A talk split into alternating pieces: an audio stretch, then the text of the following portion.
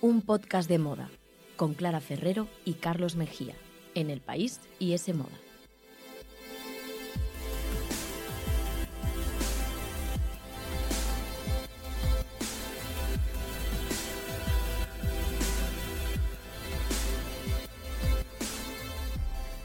Hola, ¿qué tal? Bienvenidos un día más a un podcast de moda. El podcast que escuchas mientras haces cosas importantes o no, tú sabrás, aquí te queremos igual. Os lo recordamos una vez más, podéis escucharnos en iTunes, Google Podcast, la web de Semoda y en los podcasts del país. Y podéis seguirnos en Instagram, arroba un podcast de moda.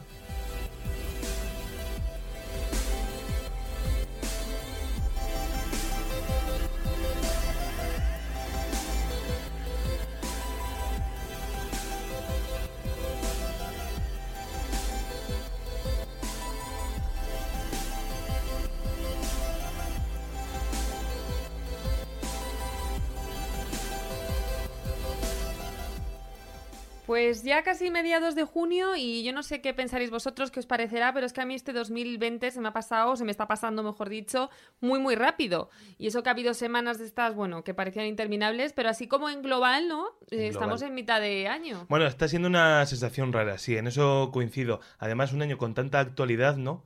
Y toda tan dura, tan cruda, Pues sí. pues yo creo que casi mejor que pase lo más rápido posible. 2021 te necesitamos. Por favor. Llega cuanto antes, tenemos todas nues- nuestras esperanzas. Antes fue en 2020, ahora ya estamos con la mirada puesta en 2021. Sí, parece una fecha bonita, pero no. Bueno, y hoy de hecho venimos con un programa yo creo que muy interesante en el que vamos a analizar pues la posición de la industria de la moda ante las múltiples protestas antirracistas que han surgido en Estados Unidos y en otros muchos lugares del mundo ante el asesinato de George Floyd a manos de un policía blanco, un caso que creo que pone de manifiesto pues el racismo endémico de la sociedad estadounidense y que se suma al de otros muchos nombres de, afroamericanos que han perdido la vida pues desde hace muchísimos años.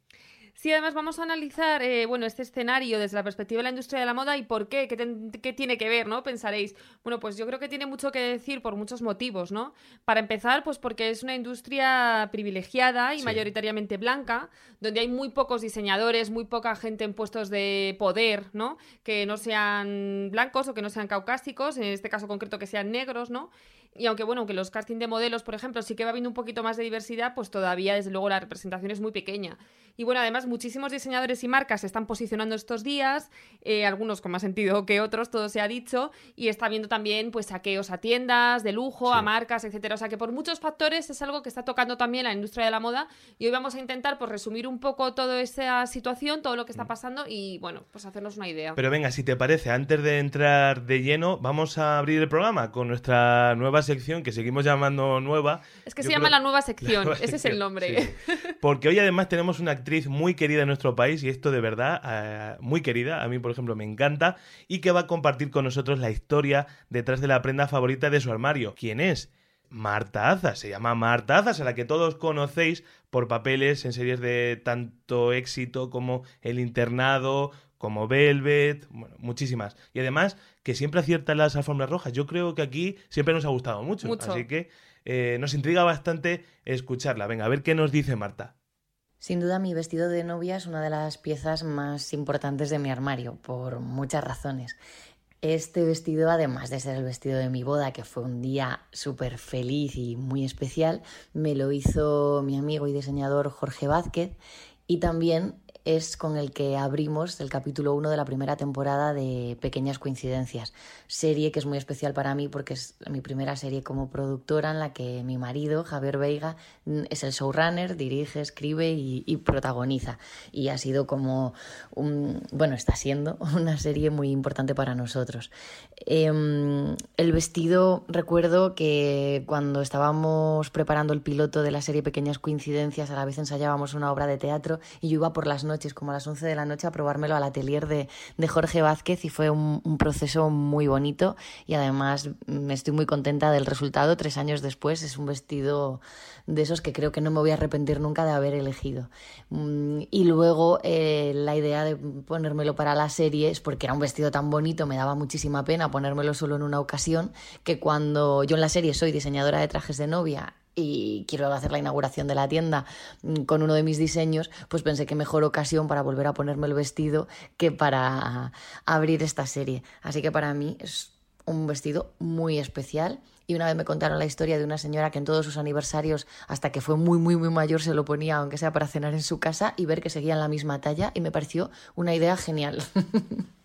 Bueno, pues lo de ponerse el vestido en cada aniversario de boda a mí me encanta. Bueno, y a mí, ojalá que, que, nos siguiera valiendo, que eso es lo complicado. es que, sigas entrando ahí. Es una forma de darle uso. Además, que es una prenda que te sueles poner poco, ¿no? Una vez en la vida. Claro, Así que también muy a favor de la idea de Marta Azas de llevarla a la ficción que además, bueno, también es muy generoso compartir con el público pues un detalle, ¿no? Un vestido tan, tan personal y tan especial. Por cierto, Pequeñas Coincidencias, que es la serie en la que podéis ver ese vestido, está en Amazon Prime y están preparando su tercera temporada. Pues, por si alguien quiere echarle un vistazo.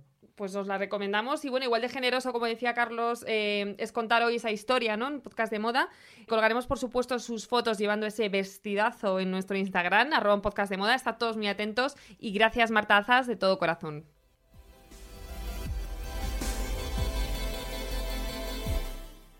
Síguenos en Instagram, arroba un podcast de moda. Escúchanos en los podcasts del país, iTunes, Google Podcast y en la web de S Moda. Pues lo adelantábamos, Clara, hace unos minutos. Hoy vamos a dedicar este episodio a repasar un poco los últimos acontecimientos relacionados con la respuesta que está dando la industria de la moda ante las protestas por el asesinato de George Floyd. Pues sí, vamos, a empezar con un dato, un número que a veces nos ayuda muy bien a hacernos un poco la idea, ¿no? De cómo están las cosas. Y ese dato es que solamente un 1% de los diseñadores que participan en las grandes semanas de la moda, ¿no? En la de París, Milán, Nueva York o Londres, eh, son negros. Solo el 1%. Estos según datos del Fashion Institute of Technology, que corresponden a las semanas de la moda de 2016-2017, pero ya os digo que la cosa está muy, muy parecida hoy día, ¿no? No ha cambiado mucho desde entonces. Entonces, bueno, eh, sí que parece que cada vez en las pasarelas vemos a más modelos de distintas etnias, mm. eh, negras, asiáticas, etcétera, diferentes a la caucásica, ¿no? Pero luego cuando hablamos de puestos de responsabilidad, puestos creativos, etcétera, bueno, pues los datos son muy pobres. Sí que es verdad pues que tenemos a nombres como por ejemplo Virgil Abloh, que está al frente de Off-White, que es una marca bastante influyente en streetwear y que también está al frente de la división masculina de Louis Vuitton, que es una de las grandes firmas de lujo. Y luego tenemos, bueno, pues a Oliver Rustic al frente de Balmain o Rihanna con Fenty y tal, pero bueno, es un poco anecdótico digamos, es una representación muy pequeña y luego al gran público, pues muchos de estos nombres no les suenan. Sí. Porque también tenemos, bueno, pues firmas en Estados Unidos como Pierre Moss o como Telfar, etcétera, que, lo están haciendo muy bien, con un discurso muy sólido, con diseños súper potentes, pero que muchísima gente no la conoce, mm. claro. Y luego si analizamos pues los grandes conglomerados del lujo, eh, la verdad es que solamente Tapestry, que es el que el conglomerado al que pertenecen marcas como Coach, es el único que tiene un CEO negro, ¿no? Así que, bueno, los datos, ¿no? Para hacernos un pequeño esquema de cómo está la situación, yo creo que... Ese 1% ya dice todo. Ahí podríamos acabar el programa, pero vamos a seguir. Y además vamos a recomendar un artículo de nuestra compañera Leticia García, que escribía hace unos días en, en ese modo un artículo que a mí me gustó muchísimo. Bueno, de hecho lo colgamos en nuestras stories. está la community manager. Buen apunte, buen apunte. Analizando cómo la industria no para de hablar de diversidad, pero esta charla pocas veces se traduce en una inclusión real. Y ella ponía el ejemplo de cómo mucha de la moda que surgió de, en la cultura afroamericana pues ha sido copiada, vendida, apropiada y, lucida en las pasarelas de medio mundo y claro, eso ha ido olvidando su significado original, pero también ha dificultado el acceso de la comunidad negra pues a los puestos de poder en la industria. Y bueno, se habla de diseñadores en ese artículo, pero pasa igual con los ejecutivos, pasa igual con los puestos de poder en revistas, pasa pues en casi todos los sectores. Total, total. Además, bueno, el documental Fresh Dressed, que si no lo habéis visto lo tenéis que ver, que está en Netflix y está fenomenal. Hoy, vamos, a poner ameno. Hoy vamos a poner deberes. Sí, este deber es ya a tope, porque además ya creo que es de 2015, o sea que lleva unos añitos, hay que verlo. Yo creo que lo hemos comentado. Sí, y se hace un repaso súper interesante, bueno, pues por esas causas que dieron lugar a algunas prendas que todos llevamos, pero que no sabemos que tienen su origen en la comunidad afroamericana. Por ejemplo, los pantalones anchos, que están inspirados en, los, en el uniforme de las prisiones. O yo me acuerdo de una tendencia que yo llevaba en mi adolescencia, que estaba muy de moda, que era llevar las zapatillas sin cordones. No sé si tú también hubo esta moda, pero había que ponerle como la lengüeta muy subida, incluso se ponían pares de calcetines doblados para que abultara. Sí, sí, me acuerdo. ¿Te acuerdas? Me y no se llevaban cordones. Sí, Y esta tendencia, por ejemplo, también viene en la comunidad afroamericana porque en, la- en los penales, en las cárceles, estaban prohibidos los cordones y por eso empezaron a llevarlas así. Pero hoy día nos hemos apropiado de ellas sin eh, acreditarlas. No No, lo sabía, Sin- me acabo de enterar que viene de ahí. Claro, es que realmente estamos utilizando, bueno, y estos son dos ejemplos, pero es que hay mil prendas que vienen de esa cultura afroamericana, del hip hop, etcétera, y que hemos olvidado totalmente su origen, eh, no hemos acredit- acreditado en ningún momento las causas que la gestaron. Y bueno, pues eh, está pasando incluso con la moda deportiva ahora que se lleva tanto y que también tiene esos orígenes. Y como decía Leticia en una frase que cierra el artículo y que yo creo que es para marcarla, eh, lo que ella dice es que el problema no es el uso de la imagen, sino el problema es que esa imagen, dicha imagen, no tiene créditos, ¿no? Ese es el problema, que nos hemos olvidado de decir de dónde provienen las cosas. Bueno, y estos días muchos diseñadores están alzando la voz contra el racismo endémico, sin duda que es endémico, Sí, sí, sí. en Estados Unidos. Lo han hecho, por ejemplo, ya has comentado, ¿no? Eh, Kirby Jean Raymond al frente de Pierre Moss, Telfar o la propia Rihanna, que dejó de vender en Fenty tres días como señal de protesta. También se ha comentado mucho, que también creo que debemos tocarlo, el tema de, bueno, un debate sobre los saqueos, ¿no? Que han tenido lugar Bueno, sí. en tiendas de marcas de lujo. Hay que aclarar, yo creo que es importante primero aclarar que los que se dedican a romper escaparates y a saquear, pues en, en el 90 y pico por ciento, un 90 y pico por ciento muy alto, no son los mismos que salen a la calle eh, para protestar y reivindicar sus derechos pacíficamente. Bueno, eso pasa en todas las manifestaciones, ¿no? Siempre. Siempre, luego hay cuatro que hacen ruido y nos quedamos con una imagen un poco distorsionada. Pero mira, por ejemplo, en la mítica Rodeo Drive en Los Ángeles o en el Soho neoyorquino han roto eh, escaparates de tiendas como Gucci, como Coach, Alexander McQueen, Chanel. Se han librado muy pocas y, Sí. y en muchas ciudades, también en Atlanta, en Boston, en Filadelfia. Y, y- y claro, los costes que se derivan de estos incidentes son innegables, pero el impacto de estas pérdidas palidece si las comparamos con la realidad de la violencia racial en Estados Unidos. Más datos. En 2019, por ejemplo, 1.099 personas perdieron la vida a manos de, de la policía y el 24% de las víctimas son negros. Madre mía. Un porcentaje verdaderamente alto teniendo en cuenta que los afroamericanos representan el 13% de la población total del país. Un 24% de víctimas mortales, 13% de población Es una total. pasada. Es un número que también, bueno, pues habla a las claras de la situación. Sin duda, sin duda. Y bueno, y un poco en este sentido, además, y relacionado con todo esto de los saqueos y tal, pues era la declaración que hacía Marc Jacobs, ¿no? Al diseñador le han destrozado varias tiendas y, bueno, en alguna incluso pues han tapado su logo, su nombre, ¿no? Para poner el de Sandra Bland, que es otra de las víctimas de esa violencia racista. Y él, pues un poco a modo de respuesta, compartió en su cuenta de Instagram, pues una frase que, bueno, no era de él, vamos, la, la compartía, ¿no? Y decía, no dejes que te convenzan de que romper un escaparate es, eh, o dañar una propiedad es violencia. El hambre es violencia, no tener hogar es violencia, la guerra es violencia, el racismo es violencia, la supremacía blanca es violencia, ¿no? Una frase con mucho contenido, pero Sí. que, bueno, ha abierto un debate también. No, yo creo que, bueno, tiene razón, tiene razón, pero claro, eso está muy bien. eh, eso lo puedes decir si eres Marc Jacobs. Claro. Si tienes una tienda pequeña de barrio y te la destrozan, pues no es lo mismo, ni cómo te va a costar salir de ahí o levantar tu negocio. Entonces, ahí está, bueno, cada cosa tiene su problemática. y- Totalmente, y bueno, esto es como Claro. todo, ¿no? Ellos están defendiendo una causa muy justa y muy lógica, pero no por ello tampoco hay que romper eh, o destrozar industrias. No deberían ser cosas comercios. incompatibles. Exacto, sí, sí. Y de hecho, bueno, hay un debate porque también, pues luego Virgil Abloh, eh, que hablábamos de él hace un momento, que es el director creativo de Off-White y de la división masculina de Louis Vuitton y tal. Vuitton. Bueno, pues él salió también un poco a la palestra a decir como un comuni- que hizo un comunicado eh, en el que para él como que la prioridad era un poco todos esos daños que estaban sufriendo las tiendas. Mm. Y fue muy criticado también por la comunidad negra porque decía, oye, con lo que está pasando, Sí. pues lo de menos es el escaparate sí, o es tal. Porque él además ha hablado de una tienda concreta que es, bueno, es propiedad de un tío que es blanco y tal. Total, que hubo aquí un poquito de, de movida entre comillas, ¿no? Y esas posiciones enfrentadas.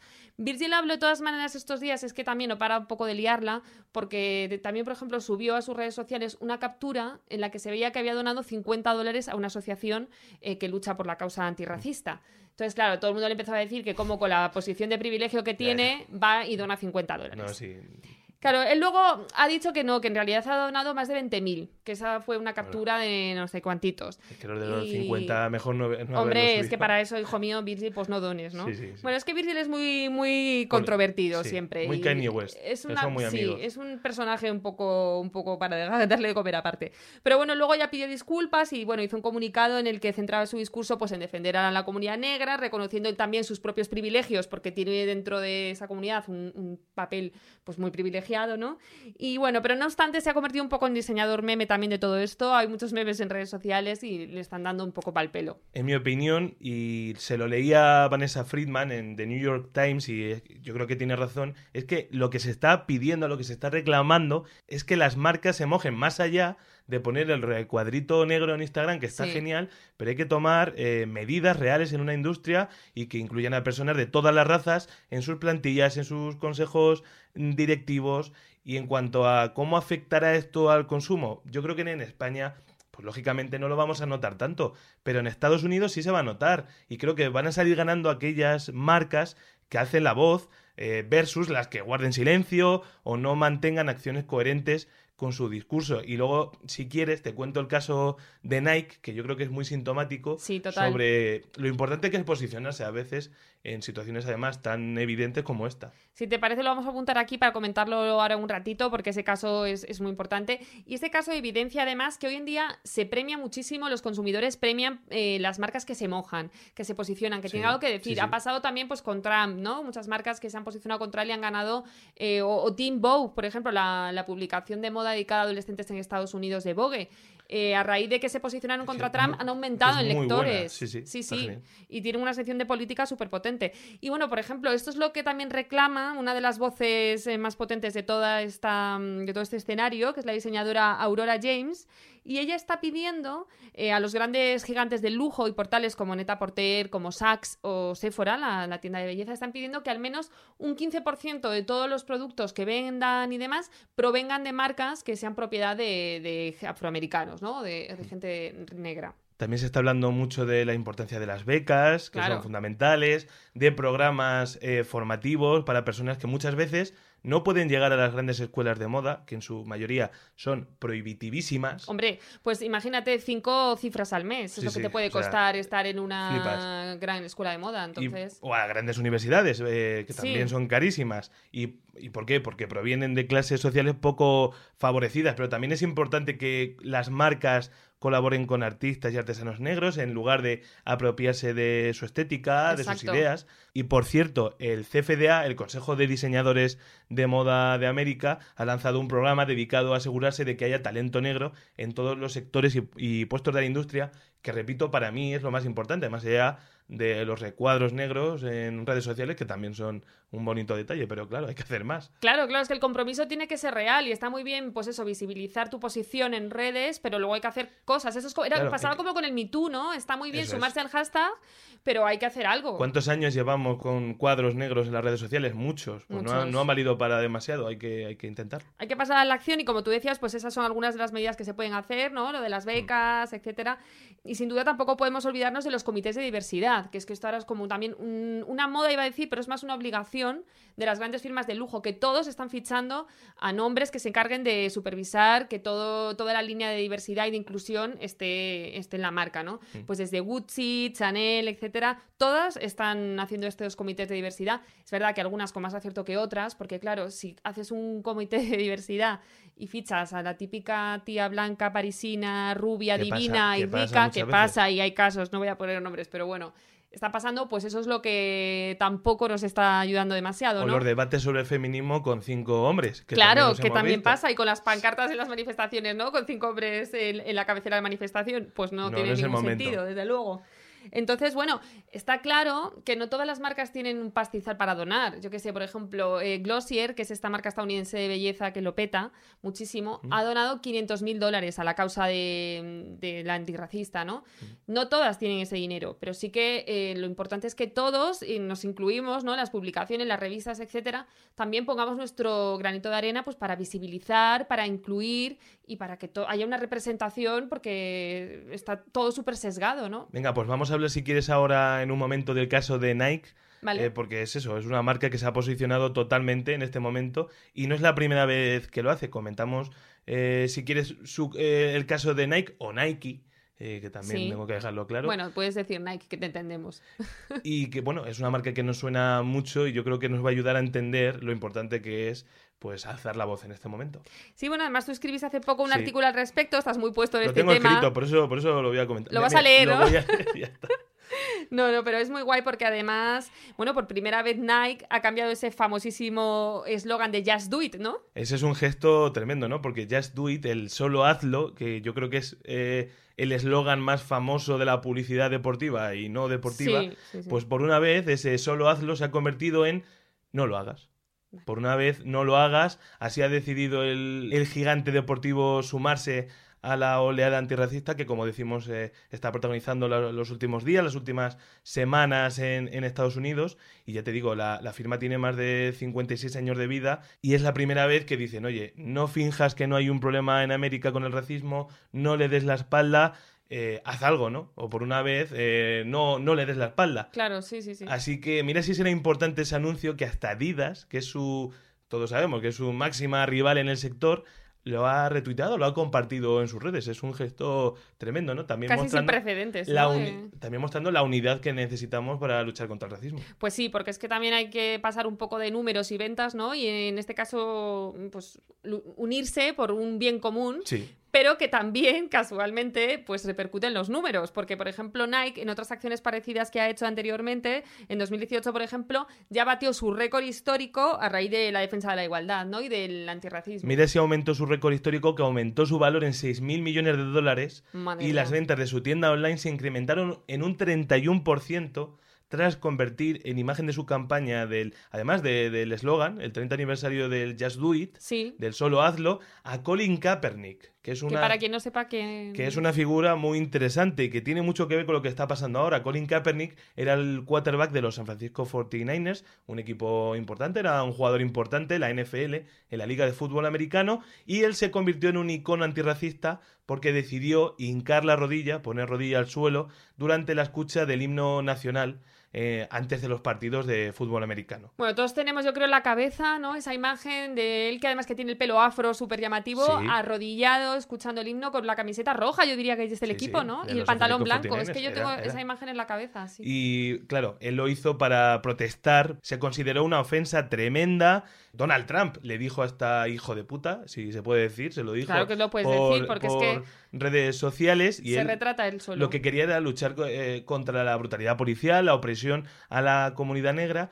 ¿Qué pasa? Que bueno, pues esto se tomó como una ofensa tremenda. En internet se promovió el boicot a la firma. Aparecieron decenas de vídeos en, en Twitter de gente quemando sus productos de Nike. Sí, de, de zapatillas, ¿no? Quemaban las zapatillas y de Eso todo, es. ¿no? ¿Y qué pasó? En los primeros días bajó en bolsa, pero claro, tres semanas después de lanzar esta campaña con Colin Kaepernick, que por cierto perdió su puesto de trabajo, no ha vuelto a jugar un partido, Ahora es como activista y demás, ¿no? No, Pero ya no está ni- jugando en la liga. ¿no? Ningún equipo volvió a contratarlo, lo consideraban un traidor a la causa, nadie Es que quería eso me parece. nadie quería mojarse. Bueno, y la NFL, que también es un deporte muy de negros, ¿no? Muchísimos, Muchísimos, jugadores negros. o sea, es que es una vergüenza, Pero la es verdad. mucho más, eh, no es como la NBA, que es un poco más adelantada, más progresista, la NFL es de más de la América profunda Sí. y vamos, le costó su puesto de trabajo, no ha vuelto a jugar, pero ¿qué pasa? Que cuando Nike decidió apostar por él, enfrentándose, ya te digo, a Donald Trump y arriesgándose al boicot de, de sus productos por parte de, de los votantes del presidente, del candidato republicano,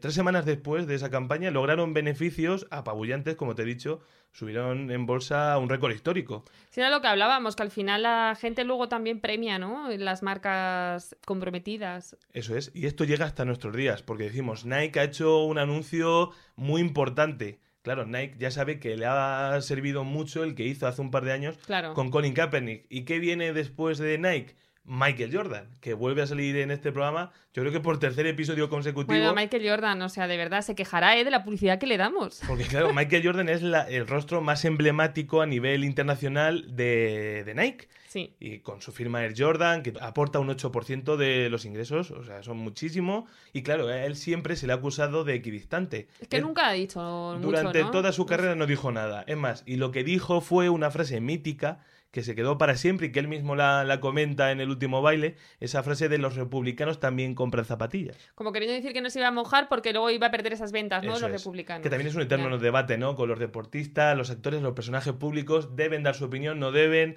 pueden ofender a un sector de su público, ¿no?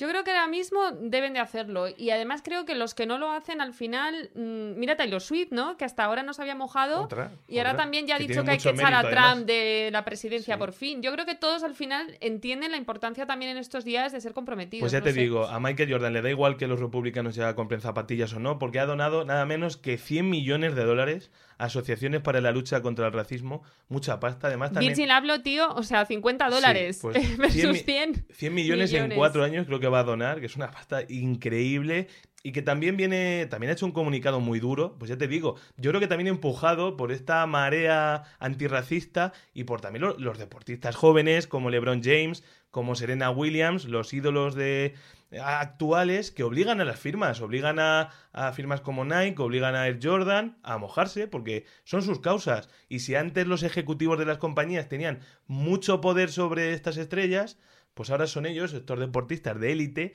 son casi más grandes que las propias firmas, son los que les dicen, oye, o estás conmigo y, a- y vas a tope con esto, o me marcho Claro. a Adidas mañana, por Es que ser cara de una firma, pues ser una Serena Williams y estar vinculada a una marca que no Mm. se posiciona, que no dice nada, que le da todo igual o que no, dirá Serena, chica, pues no.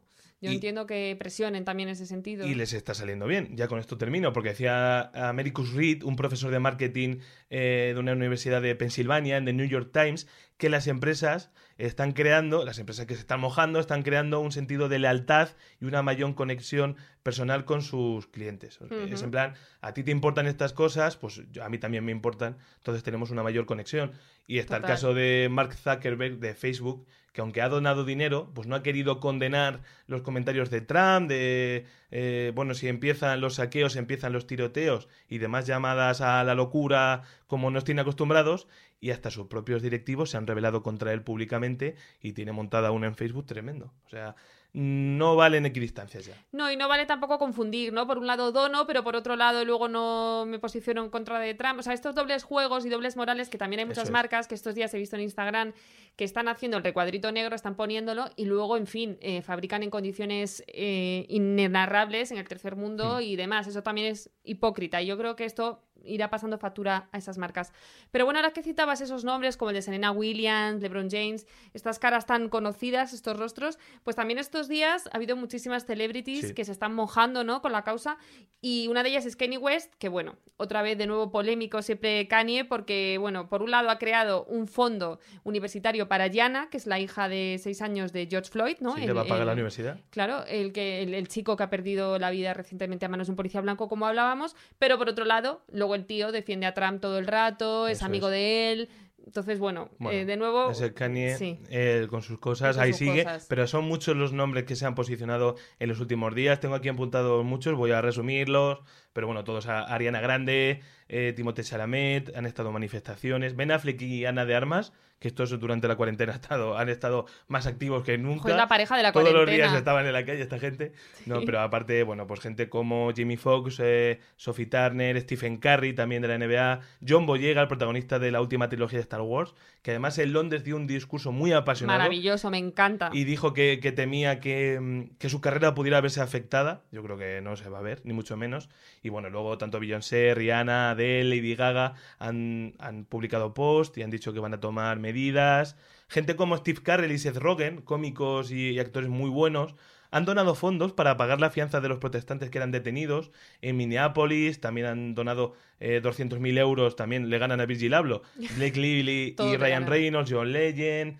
Total. Bueno, incluso John Cusack, que también se manifestó en Chicago, le agredió la policía, bueno, eh, y lo grabó en vídeo. Bueno, muchísimas protestas. Sí, sí, yo me alegro, la verdad, de, de- porque al final esto hace que llegue el mensaje a la gente, incluso aquí en España, que ha habido algunas protestas, pero mucho más anecdóticas. Pero al final, si vemos, por ejemplo, a George Clooney decir frases como la que dijo en el Daily Beast, que me parece también para enmarcar, que dijo: el racismo es nuestra pandemia, nos infecta a todos y en 400 años todavía tenemos que encontrar una vacuna. Eso es. Entonces, frases así. Muy atinada. Pues desde luego, eh, yo creo que son las que hacen también que la gente se replantee muchas veces cosas, aunque también hay que decir que es como lo que hablábamos antes, que luego hay que pasar a la acción, que está muy bien la frase y demás, pero por ejemplo, pues eh, todas estas actrices lo mejor que podrían hacer, también una de las buenas cosas que podrían hacer es vestir y apoyar a estas marcas eh, dirigidas por directivos negros, como un Pierre Moss o un Tefaro, la que sea, o mm. otras más pequeñas y más desconocidas, o un Laquan Smith, y que de repente se planten en una alfombra roja como los Oscar o como los Globos de Oro, y cuando le digan, oye, ¿de quién más vestida? Pues de ese nombre, o de una diseñadora, no sé, nigeriana súper pequeña, y le den visibilidad, ¿no?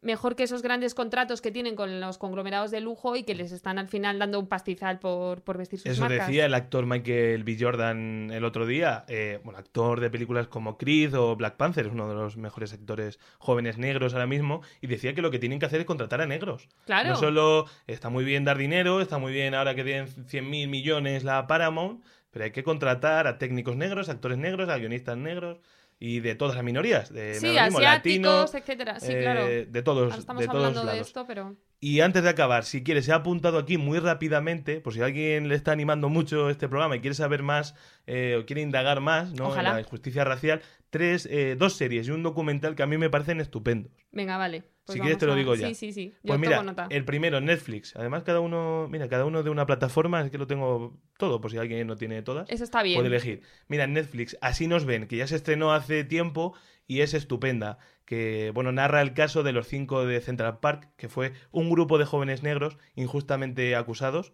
de una violación en 1989 y es una serie de verdad mm, cruda pero estupenda. Pues yo me la apunto porque no la he visto y estos días me estoy apuntando un montón de cosas que tengo que ver y leer y se me acumula, pero me voy a apuntar, así nos ven en Netflix. También Watchmen, que es muy conocida, ¿no? La adaptación de la mítica novela gráfica en HBO y que ha sido también pues extraordinario a mi opinión y, ha revisado varios episodios históricos eh, de racismo en Estados Unidos. Es muy guay. No ha sido directamente, no son, casos directos, pero tiene toda la serie un halo eh, de denuncia muy bueno.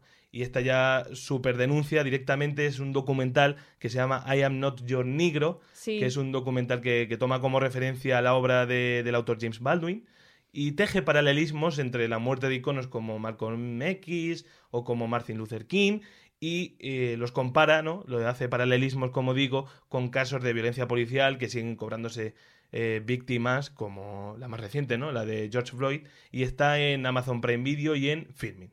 Bueno, pues eh, ya esas tres recomendaciones sí o sí. Infresh Dressed, que lo hablábamos antes y no lo habéis visto también, y para los que le apasionen la moda, yo creo que sin duda es un básico pues que nos digan qué les han parecido estas recomendaciones, si es que se animan y que nos lo comenten en arroba un podcast de moda en Instagram. Y por cierto, antes de irme, eh, acabo de ver que han cancelado Next in Fashion. Ya, ya lo sé. En Netflix. A mí me gustó. El concurso de moda de diseñadores. No, me gustó a mí y a los oyentes de este podcast, porque yo recuerdo de hablar con vosotros en redes sociales y había tenido muy buena acogida, os había gustado bastante. Bueno, porque sepáis que no hay segunda temporada. Pues hay que buscarle trabajo a Alexa Chang y a Tan France, que por cierto ha vuelto a Queer también. Así que nada. Pues sí, pues sí. Bueno, seguro que, les dan algo por ahí. Esperemos que en este podcast tenga más vida que Next in Fashion. Bueno, que ya la ha tenido, claro. Hombre, claro, ya hemos superado, claro. Ya, somos más grandes que, que Netflix. tendremos que darle consejos. bueno, gracias por escucharnos un programa más. Hasta luego. Ese Moda, el tercer sábado de cada mes, gratis con el país.